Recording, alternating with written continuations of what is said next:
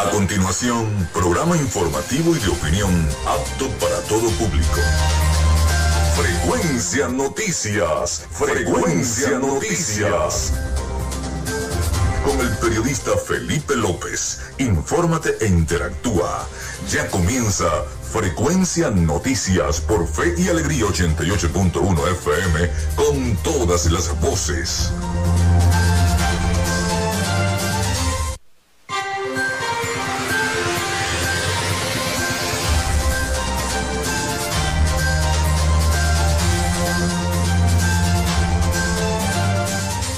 Son las 11 y 3 minutos de la mañana.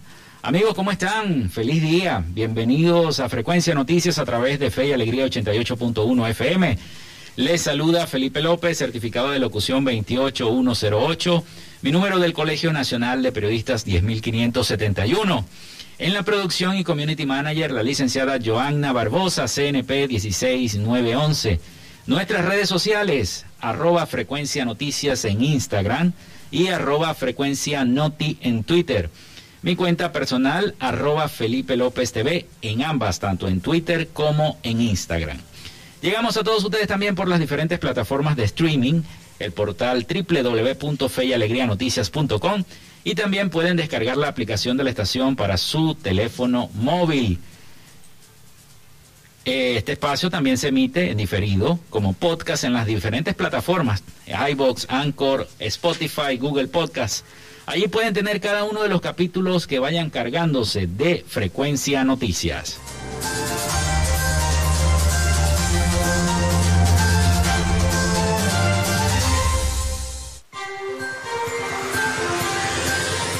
También recuerden que este espacio es cortesía y en una presentación de la Panadería y Charcutería San José, el mejor pan de Maracaibo.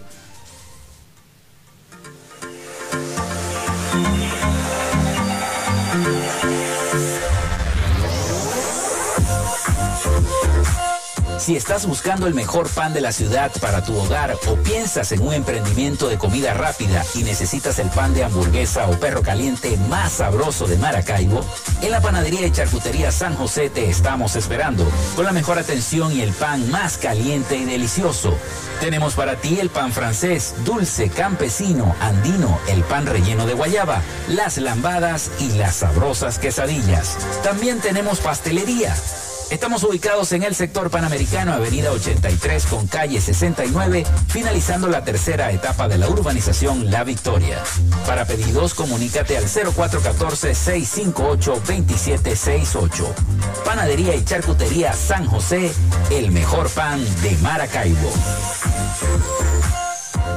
Y también lo hacemos en una presentación de la gente de Social Media Alterna. Si estás buscando quien te haga una página web, Social Media Alterna.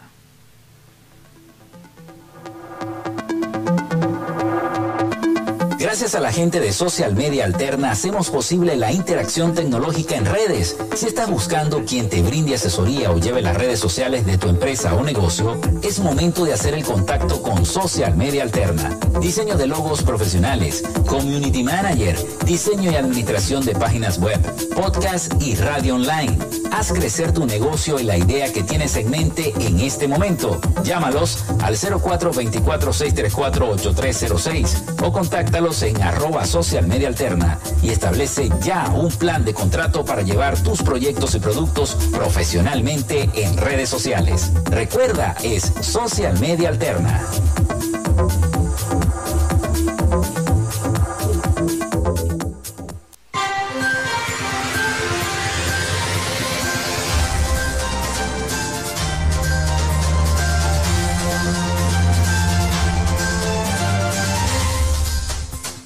En nombre de todos ellos comenzamos el programa del día de hoy. ¿Cómo están? Bienvenidos. Bienvenidos a esta mañana. Son las 11 y 7 minutos de la mañana. Hoy es jueves 17 de febrero del año 2022. Un día como hoy muere Temerlán en el año 1405, conquistador, líder militar y político turco-mongol conocido como Timur.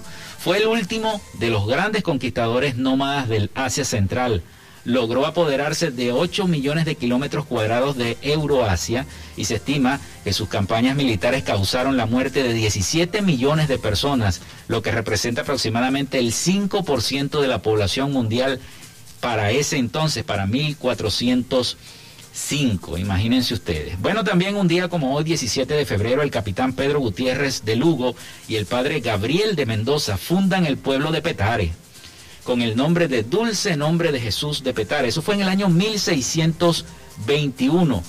También se desarrolló la batalla de Coplé en 1860. Se crea el Comité Internacional de la Cruz Roja en 1863. La, provincia de Maracaibo se convierte en la primera entidad de Venezuela en adoptar su propia constitución estadal, pasando a llamarse Estado Soberano del Zulia. Eso fue en el año 1864. Se inaugura la carretera Valencia-Nirgua en 1877. El primer presidente de Cuba, Tomás Estrada Palma, firma el Tratado Cubano-Estadounidense, arrendando de manera perpetua a los Estados Unidos el área de la bahía de Guantánamo con el propósito de ubicar en el lugar estaciones navales y de embarque. Eso fue en el año 1903. El 23 de febrero de 1903 es refrendado por el presidente de los Estados Unidos, Theodore Roosevelt. También muere Ignacio Andrade en 1925, militar y político venezolano. Y se realiza el primer clásico oficial de la liga, ganando el Real Madrid 2 a 1 al Barcelona. Eso fue en el año 1929. Así que bueno, esas fueron las efemérides de hoy, 17 de febrero de este año 2022.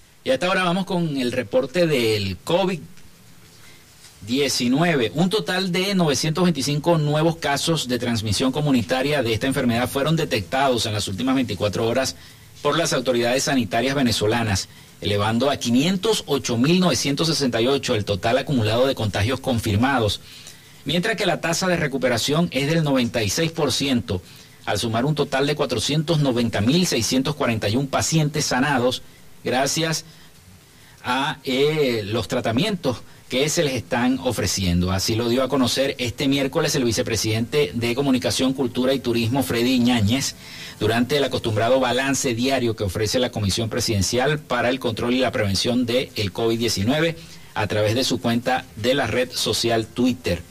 Informó que los casos comunitarios de las jornadas se detectaron en 23 entidades del país. Mérida ocupó el primer lugar el, con 192 casos.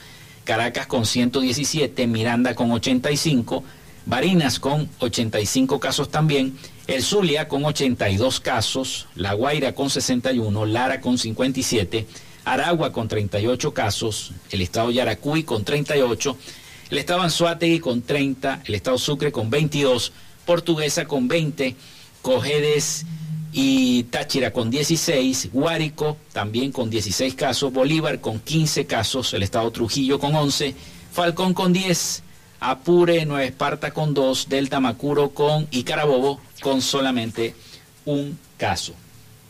Bueno, ustedes tienen que seguirse cuidando, tomando las medidas de precaución, el alcohol, todo lo que tengan necesario para prevenir, porque, y se los vuelvo a repetir como en todos los programas, la gripecita que está dando, según los médicos, no es gripecita, sino es COVID. Hay que cuidarse mucho, hay que tomar las medidas pertinentes. Comuníquense con nosotros a través de nuestras líneas 0424-634-8306. Siempre les digo, mencionen primero su nombre y su cédula de identidad y de, luego colocan el caso de su comunidad, el caso de de, lo que estén padeciendo en su sector. 0424-634-8306 para recibir las denuncias. En Instagram también pueden, en arroba frecuencia noticias, arroba frecuencia noticias también pueden escribirnos al Instagram o si quieren al Twitter también en arroba frecuencia noti. Hoy tenemos un programa bastante informativo porque vamos a estar eh, tratando varios temas. El caso de eh, Trinidad y Tobago que todavía sigue dando de qué hablar en toda Venezuela y no solamente aquí, también internacionalmente. También la situación de los profesores universitarios. Tenemos varios audios interesantes que hoy vamos a compartir con todos ustedes para que estén informados de lo que está ocurriendo en nuestro país. 11 y 12 minutos de la mañana, nosotros vamos a hacer esta pausa y ya regresamos con más información para todos ustedes.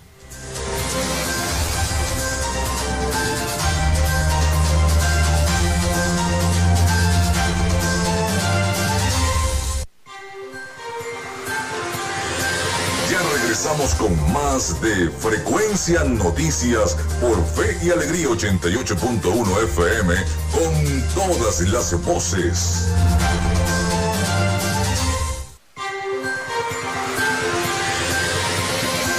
Escuchas Frecuencia Noticias por Fe y Alegría 88.1 FM con todas las voces.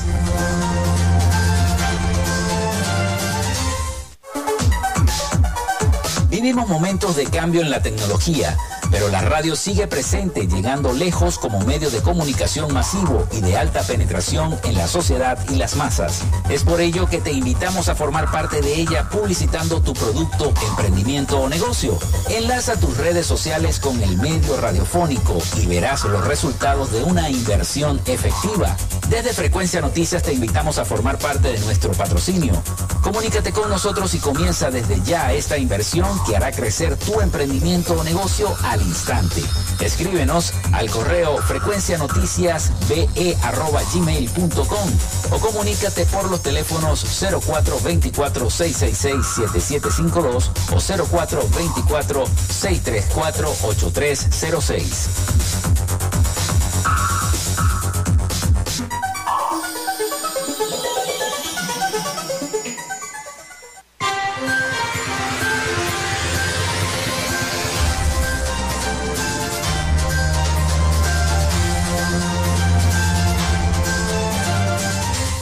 Son las 11 y 17 minutos de la mañana acá en Frecuencia Noticias. Bueno, y a través de las redes sociales hemos podido apreciar, y con preocupación lo digo, que eh, un video de una persona que denunció las acciones violentas de eh, eh, los yucpas, los indígenas, que no dejan pasar a las personas que normalmente transitan por la vía principal hacia Machiques de Perijá. Eh, y precisamente el colega Jorman Cruz a través de su cuenta de Twitter publicó la denuncia de, este, de esta persona que iba a bordo de una camioneta Dodge Caliber, la cual fue atacada a, punta de piedra este, en la vía Machiques Maracaibo. Los indígenas se encuentran en un peaje improvisado en el kilómetro 21 de la vía que conduce a Machiques. En el video se escucha cuando el conductor del vehículo, muy molesto, por cierto, describe lo sucedido alegando que no se detuvieron en ese peaje improvisado, lo que eh, ya que llevaban una emergencia y fue cuando golpearon, entonces le lanzaron las piedras y le rompieron el vidrio de la camioneta. Estos acontecimientos se vienen presentando desde hace varios años ante la mirada de los gobernantes anteriores. Y el, el, video está en redes sociales, es preocupante, ¿no? Debería alguien de tratar de, de conversar con los líderes indígenas de los yucpas, sobre todo los representantes tanto de la, de la alcaldía de Machique como también del gobierno regional, tratar de llegar a un acuerdo con ellos de que no interrumpan el paso, el libre acceso, ¿no? Con estas eh, llamadas alcabalas eh, yupas, eh, dañando los vehículos que pasan, amenazando a los transeúntes, etcétera, etcétera, etcétera. Bueno, esas son las cosas que están ocurriendo. Recuerden comunicarse con nosotros al 0424-634-8306. Recuerden mencionar su nombre y cédula de identidad. Hay una situación que se está presentando también con los migrantes. Adivinen, Costa Rica también va a exigir visa a los venezolanos. Lamentablemente el gobierno de Costa Rica ya está pensando en hacer visa. Eh, por donde quiera que nos metamos o tratemos de migrar los venezolanos, vamos a conseguir siempre un muro de contención de los países por la gran cantidad que ya se han ido que ya aproximadamente eh, rondan los 7 millones, según las estadísticas de algunas organizaciones no gubernamentales internacionales. Y bueno, de esta manera Costa Rica sigue los pasos de México y de otros países de la región y ahora va a exigir visa a los venezolanos para poder ingresar al país. En la cuenta oficial de Twitter de la Embajada de Venezuela en Costa Rica informaron que la medida fue publicada en el diario oficial de la Gaceta del 17 de febrero, o sea, del día de hoy, de 2022. Y dice lo siguiente, atención ciudadanos venezolanos que viajan a Costa Rica, deberán solicitar una visa. Rige tres días naturales después de su publicación en el diario oficial de Gaceta del 2102 de 2022, señala la publicación. La resolución al respecto señala que las personas nacionales de Venezuela deberán tramitar visa consulada para ingresar a territorio nacional entre los consulados de Costa Rica, debidamente acreditados en el exterior según lineamientos eh, que se emitirán de la Dirección General de Migración y lo dispuesto en el reglamento para el otorgamiento de visas de ingreso a Costa Rica. De esta manera, este país sigue los pasos de México, y, otros países de la región que también piden visa y ahora exigirán visa a los venezolanos para poder ingresar a ese país. Y la cosa se pone cada vez peor para los que quieren emigrar de Venezuela, los que quieren este, llegar a otro país y buscar una vida mejor. Eh, se hace cada vez más cuesta arriba. Sobre todo lo que está pasando y lo que ocurrió con el asesinato del niño en Trinidad y Tobago, la familia que se dirigía hacia Trinidad y Tobago y lamentablemente eso le costó la vida a un menor de edad venezolano que todavía, porque el primer ministro de Trinidad y Tobago eh, se lavó las manos como Poncio Pilato y dijo que bueno, que no estaba pasando nada. Sin embargo, eso es eh, una violación a los derechos humanos y es por ello que sectores de la oposición política venezolana piden medidas de protección para los migrantes venezolanos. Eh, y denuncian a Trinidad y Tobago por lo que consideran una política de Estado contra los propios venezolanos. Vamos a escuchar este reporte de nuestros aliados, la Voz de América, sobre lo que está pasando con los migrantes venezolanos.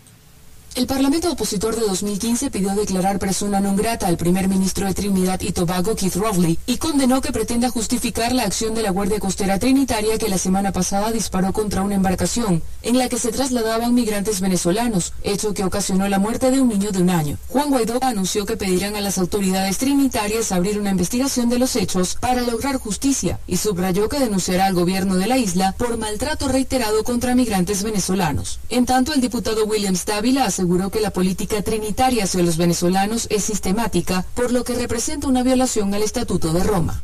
Es una persecución contra los venezolanos y eso es un acto genocida que debe llevarse a la Corte Penal Internacional.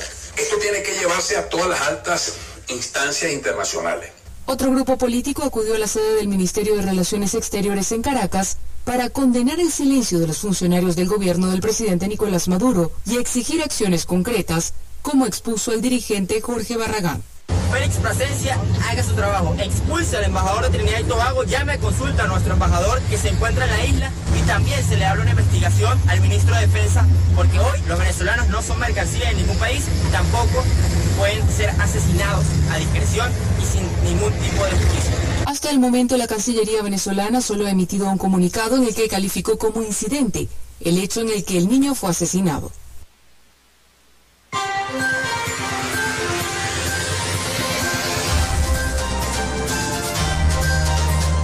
Bueno, esas son las circunstancias y lo que ocurre, las diversas protestas que han generado este asesinato, precisamente de unas personas que estaban en una embarcación tratando de emigrar, y es un caso que ya lleva varias semanas tratando de emigrar hacia Trinidad y Tobago. Esa es la situación de los migrantes, pero hay otra situación también que se está presentando con el caso de los profesores universitarios, y lo hemos conversado la semana anterior y esta semana de que los profesores universitarios de Venezuela llegan al retiro en extrema pobreza. Y yo sé que algunos profesores que me están escuchando en este momento saben que estamos en lo cierto. No ganan lo suficiente para costearse sus tratamientos, no ganan lo suficiente para poder comprar la comida que necesitan comprar para aquellos que tienen eh, diagnosticada una enfermedad como, como diabetes, por ejemplo, o hipertensión arterial, no tienen los recursos. Esos profesores pasan las de Caín, tienen, recurren a las manifestaciones de calle, recurren a las protestas, porque no tienen, evidentemente, con qué costear esos recursos y esa, esa fuente de ingreso necesaria. Y son profesores que le han dado a, a la academia, tanto en la Universidad del Zulia, como en la ULA, como en la UCB, todas las universidades nacionales de Venezuela, y no tienen nada, no tienen recursos con qué comprar. Vamos a escuchar un reporte, porque acá en Venezuela casi la mitad de los profesores universitarios come menos de tres veces al día.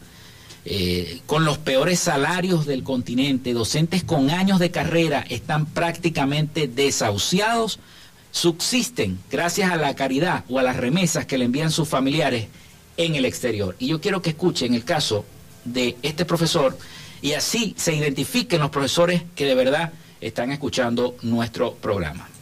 Carlos lleva cuatro décadas impartiendo clases de economía en la Universidad Central de Venezuela, la más grande del país.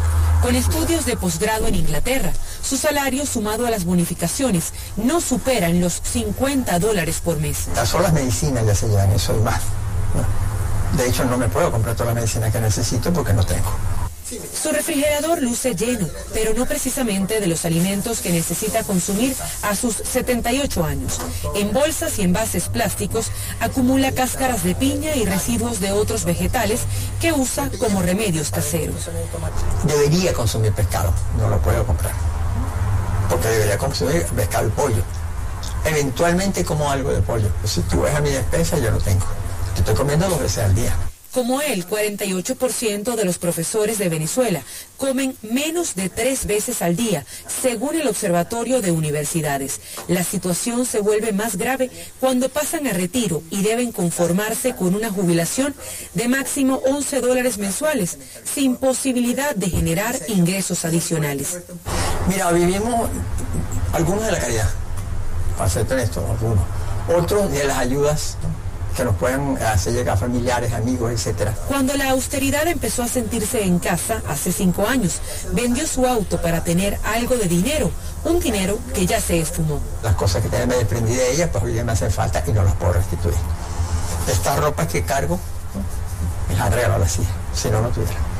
Testimonios como el de Carlos colman a diario esta oficina, dedicada a la atención del profesor universitario. Bueno, yo todos los días en el teléfono recibo un mensaje, por favor necesito ayuda, no tengo cómo comprar alimentos, no tengo cómo comprar los medicamentos, me tengo que hacer un examen y la cobertura no alcanza, ¿ok? Entonces, lo que estamos viendo, en mi opinión, yo lo llamé el holocausto universitario.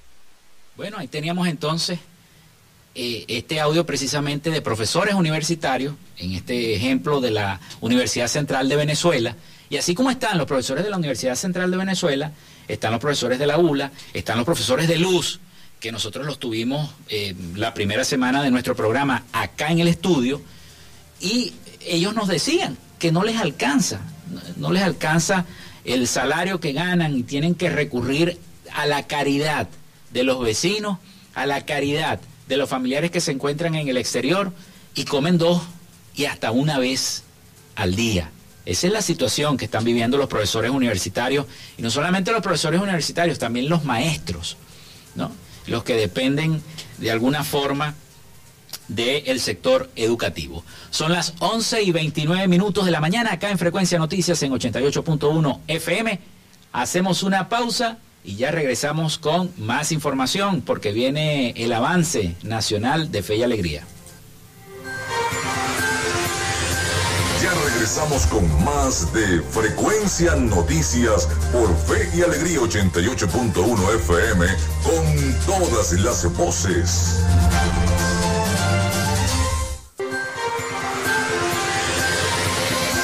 En sintonía de Frecuencia Noticias por Fe y Alegría 88.1 FM con todas las voces.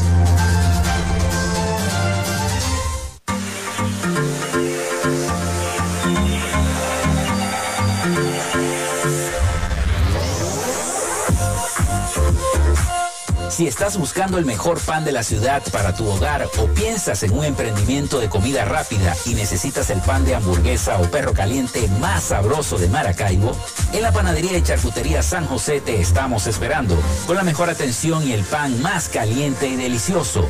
Tenemos para ti el pan francés, dulce, campesino, andino, el pan relleno de guayaba, las lambadas y las sabrosas quesadillas. También tenemos pastelería Estamos ubicados en el sector panamericano, avenida 83 con calle 69, finalizando la tercera etapa de la urbanización La Victoria.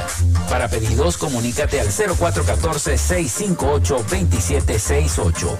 Panadería y Charcutería San José, el mejor pan de Maracaibo.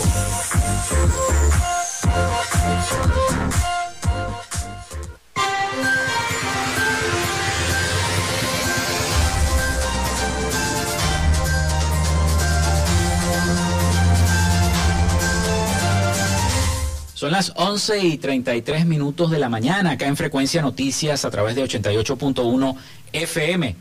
Recuerden nuestra línea el 0424-634-8306 para que se comuniquen con nosotros vía WhatsApp o mensajería de texto. Recuerden mencionar su nombre y colocar su cédula de identidad y la denuncia o el problema que tengan en su comunidad. También en Instagram, arroba frecuencia noticias, en Twitter, arroba frecuencia noti, para que se comuniquen con el programa y nosotros, bueno, estaremos eh, difundiendo su mensaje. Seguimos con más noticias, más información para todos ustedes. Según abogados de Venezuela, en el país hay tortura institucionalizada. Una organización defensora de los derechos fundamentales denunció que en nuestro país se ha institucionalizado la tortura. Vamos a escuchar este reporte de nuestros aliados informativos, La Voz de América. Un informe de la organización no gubernamental Coalición por los Derechos Humanos y la Democracia, elaborado a partir de testimonios de 20 personas detenidas por diversos órganos de seguridad, revela que en Venezuela existe un patrón de desaparición forzosa y que las víctimas son sometidas a torturas. Ana Leonora Costa, abogada y directora de la organización, asegura que en Venezuela se ha institucionalizado la tortura y existe una evidente complicidad por parte de las autoridades.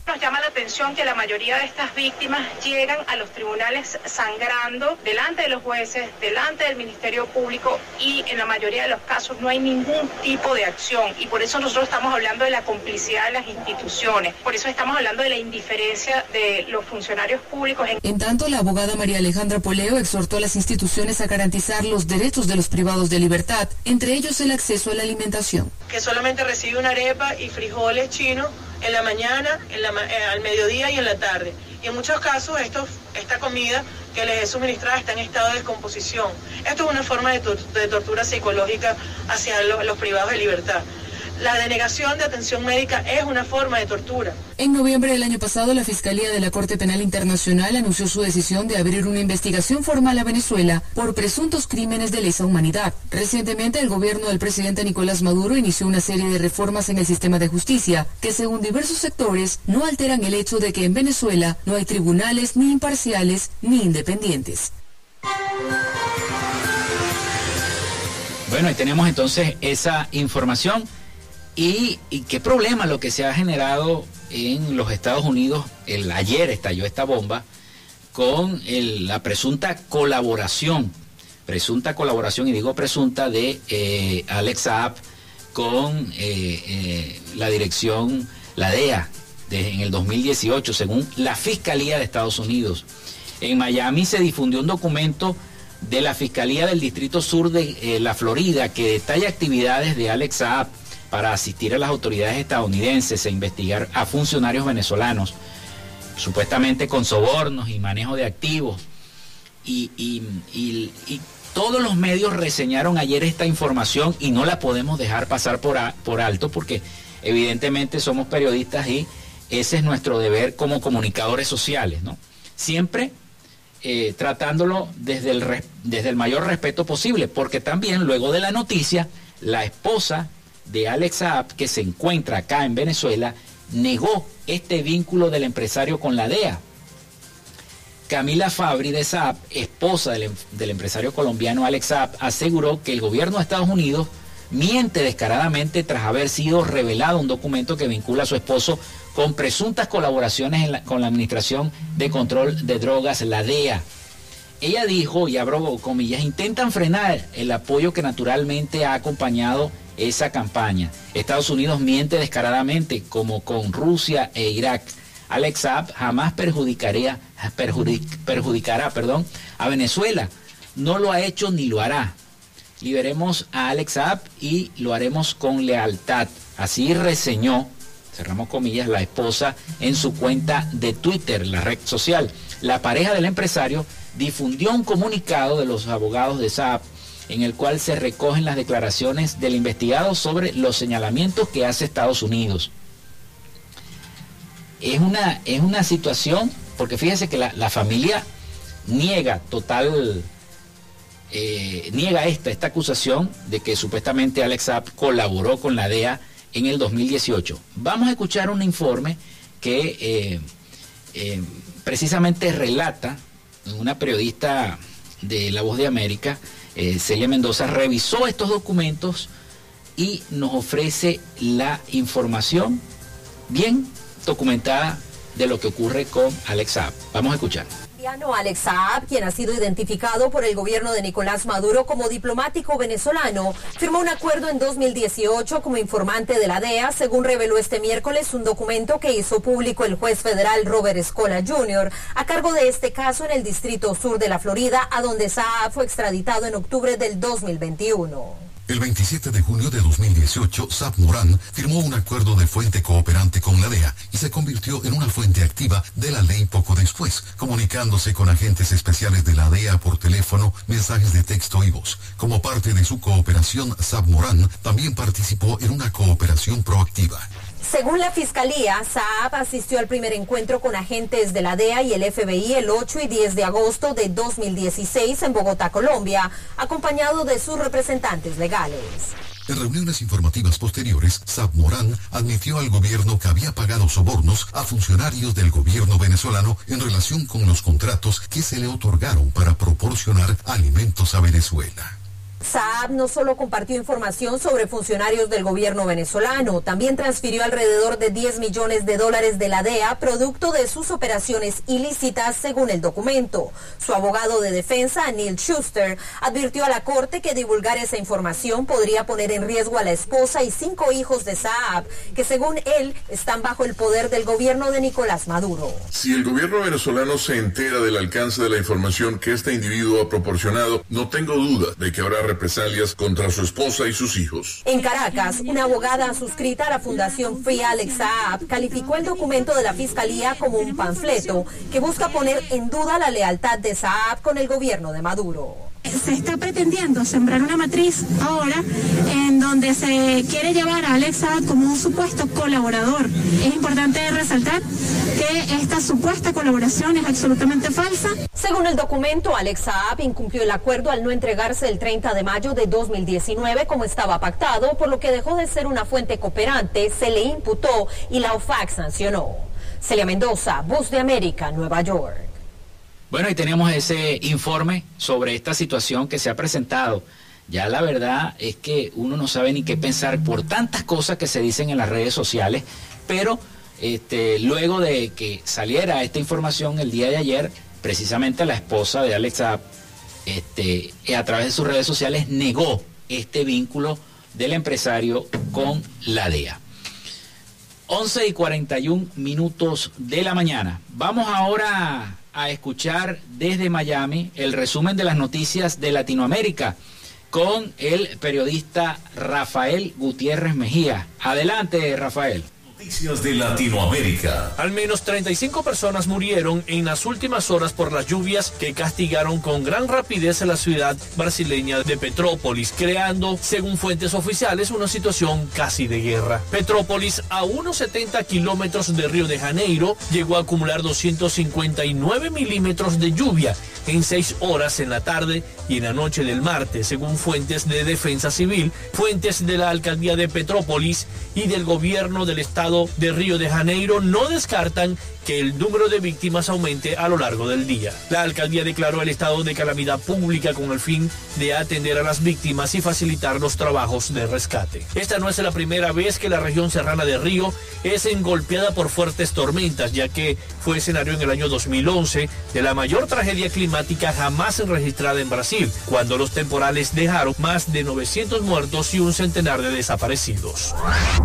Un juez federal de Estados Unidos programó para el próximo 11 de octubre el juicio del colombo venezolano Alex Saab y que enfrenta un cargo de conspiración de lavado de dinero en una corte de Miami, en Florida. En una audiencia en parte cerrada a la prensa y al público, la fiscalía y la defensa de Saab discutieron principalmente el tema de la supuesta inmunidad diplomática del acusado, que se ventila en una corte de apelaciones en Atlanta, Georgia. Saab estuvo presente en audiencia celebrada de forma presencial con un traje de preso color beige, encadenado y con audífonos para escuchar la traducción.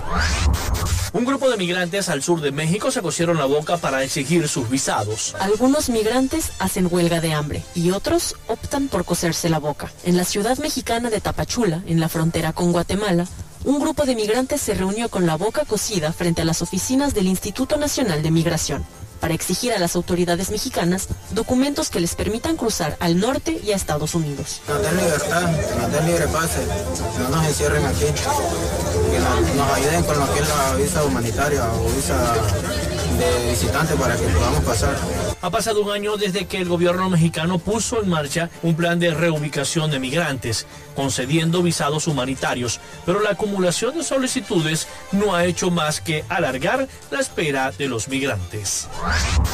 El presidente de Rusia, Vladimir Putin, y su homólogo brasileño, Jair Bolsonaro, mantuvieron una reunión en Moscú en la que abordaron temas relacionados con el fortalecimiento de las relaciones bilaterales. Desde Moscú, Boris Kunetsov nos amplía. Hola, nos reportamos desde el Kremlin. Es aquí, en la sala de Catalina, donde recientemente ha empezado la reunión entre Jair Bolsonaro y el presidente Putin. Así todo ha empezado con el protocolo, aunque también podemos matizar que por la mañana ya Jair Bolsonaro ha depositado flores, ha hecho la ofrenda floral en la tumba del soldado desconocido, pues ambos presidentes uh, se han intercambiado de elogios durante el protocolo. Así, Vladimir Putin ha destacado que Brasil es uno de los socios principales para Rusia en América Latina y así también, a pesar de todas las dificultades, el volumen del intercambio comercial ha crecido últimamente.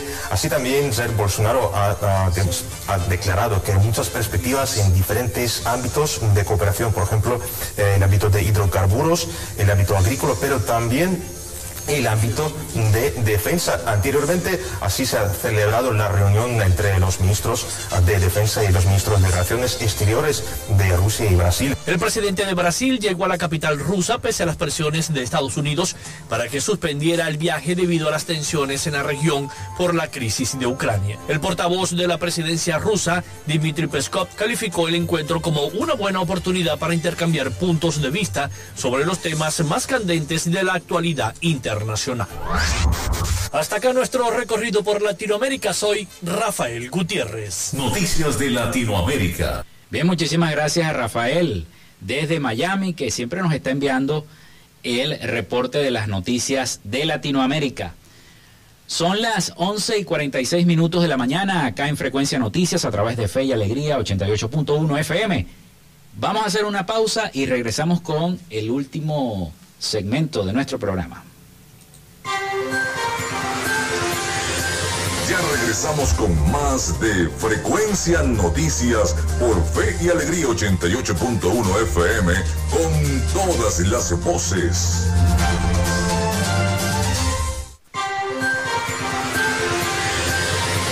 Estás en sintonía de Frecuencia Noticias por Fe y Alegría 88.1 FM con todas las voces.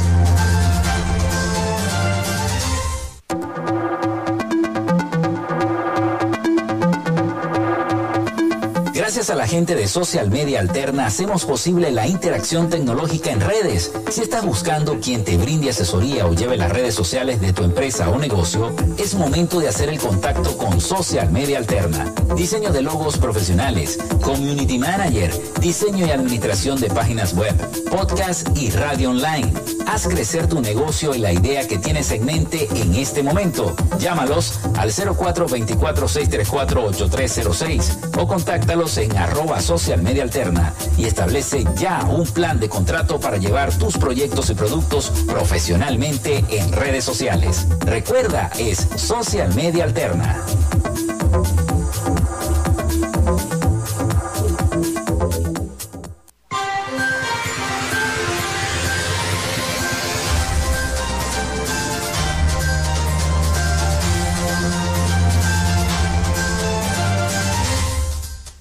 Las 11 y 50 minutos de la mañana. Ya faltan 10 minutos para que eh, finalice nuestro programa. Les quiero recordar el 0424-634-8306 para que se comuniquen con nosotros. Vamos a ir acumulando los mensajes que vayan llegando poco a poco para después entonces este, realizar eh, un informe sobre las diferentes denuncias que ustedes tengan de sus respectivas comunidades. 0424-634-8306. Recuerden mencionar su nombre y cédula de identidad. También, si lo quieren hacer a través de las redes sociales, en Instagram, arroba frecuencia noticias y en Twitter, arroba frecuencia noti. Bueno, y les tengo que eh, ahora el representante en la OEA de Trinidad y Tobago, Anthony Phillips Spencer, aseguró en la reunión del Consejo Permanente que continúa en proceso la investigación respecto a la muerte de, que ya lo veníamos diciendo en nuestro programa, del bebé venezolano que viajaba junto a su madre y que resultó muerto a manos de la Guardia Costera de ese país. Phillips Spencer expresó una vez más que las, mm, más las condolencias por parte del gobierno de Trinidad y Tobago por lo ocurrido y manifestó que se encuentran preocupados por la cantidad de personas que arriesgan sus vidas para tratar de llegar a la nación insular y buscar una mejor vida para sus familiares. Eh, aseguró, por otro lado, que los venezolanos en Trinidad y Tobago están protegidos por las leyes, infiriendo que son aquellos que tienen un estatus legal en ese país. En ese sentido indicó que están trabajando para mejorar las condiciones de vida de estas personas y que incluso se han reunido con Migración Colombia para aprender de su experiencia. El ministro de Seguridad Nacional de Trinidad y Tobago anunció el martes 8 de febrero que eh, dos agencias de la nación caribeña están investigando el incidente ocurrido con la Guardia Costera el domingo 6, en la que eh, este menor de edad, migrante, mm, falleció tras recibir un disparo por parte de los funcionarios de ese cuerpo de seguridad que buscaban disuadir esta embarcación que llevaba a este grupo de migrantes. Resaltó que tanto la policía como la Guardia Costera de Trinidad y Tobago realizan investigaciones para determinar las causas y los responsables del hecho. Y bueno, ya ustedes saben todo porque ya escucharon el reporte en el segmento pasado. Hay otra información que les tenemos por ahí que eh, precisamente con el tema de la migración, que la OEA exige más colaboración para atender la migración venezolana.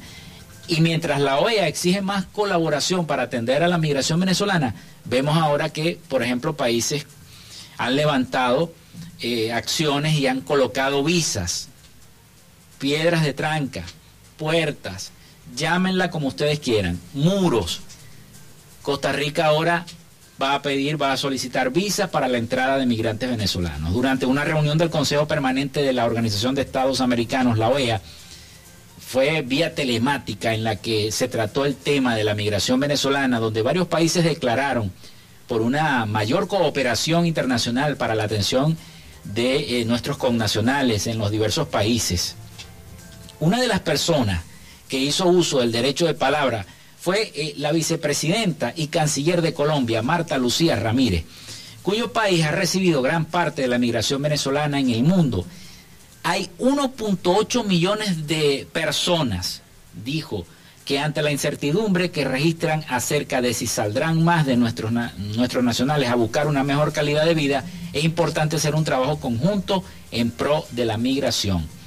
Dijo Ramírez, nosotros tenemos que trabajar como una región, como un bloque integrado para encontrar realmente soluciones que sean comunes a estos flujos migratorios que tienen una magnitud sin precedentes, aseguró la vicepresidenta de Colombia. Por ello, propuso la creación de un estatuto temporal de migrantes y por su sigla sería ETM, con el fin de que ese instrumento permita a los países poder prepararse ante posibles fenómenos migratorios en la región, destacando que Colombia ya no tiene la capacidad para continuar recibiendo personas provenientes de la migración.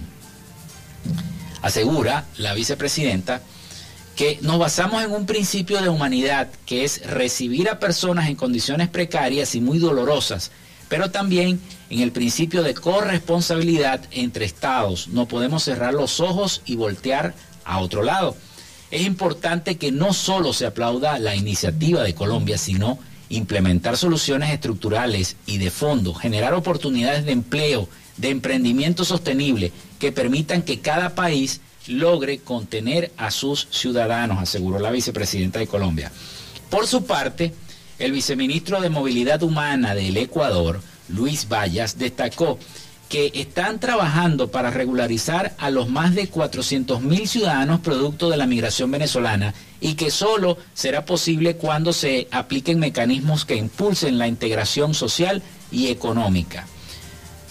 Eh, Gustavo Tarre Briceño, representante venezolano, mm, eh, ustedes saben que se encuentra allá, hizo un llamado a los países que se, para que se fortalezcan las políticas que favorezcan la migración venezolana y a no poner trabas, ya que eh, eso lo único que va a hacer es poner más peligro a la, travesía que ejecutan los venezolanos. El secretario de la OEA, Luis Almagro, cerró el encuentro luego de la intervención de países como Estados Unidos, como Guatemala, México y como el propio Paraguay, no sin antes advertir que para este 2022 se calcula que habrá 7 millones de venezolanos, lo que les decía al principio del programa, fuera de su país producto del hambre, falta de acceso a la salud, y a otros servicios y a la contracción económica que lamentablemente atraviesa Venezuela. Esa es la situación que tenemos nosotros los venezolanos y que lamentablemente estamos padeciendo en nuestro país. 11 y 57 minutos de la mañana, ya casi 58. Nosotros nos vamos. Nos despedimos hasta aquí nuestra conexión por el día de hoy. Laboramos para todos ustedes en la producción la licenciada Joanna Barbosa CNP 16911 y en la conducción y control técnico quien les habla Felipe López, certificado de locución 28108, mi número del Colegio Nacional de Periodistas el 10571. Recuerden que lo hicimos, este programa llega gracias a una presentación de la Panadería y Charcutería San José si estás buscando el mejor pan de la ciudad para tu hogar o piensas en un emprendimiento de comida rápida y necesitas el pan de hamburguesa o de perro caliente más sabroso de Maracaibo, lo tenemos para ti. El pan francés, el dulce, el campesino, el andino, el pan relleno de guayaba, las lambadas y las quesadillas. Estamos ubicados en el sector panamericano, avenida 83 con calle 69, finalizando la tercera etapa de la urbanización La Victoria. Para pedidos, comunícate al 0414-658-2768. Panadería y Charcutería San José, el mejor pan de Maracaibo. Y también lo hicimos en una presentación de la gente de Social Media Alterna. Haz crecer tu negocio y la idea que tienes en mente. Llámalos al 04-24-634-8306 o contáctalos en arroba social media alterna. Recuerda, es social media alterna. Bueno, pasen todos un feliz, feliz día y buen provecho en la hora del almuerzo. Hasta mañana.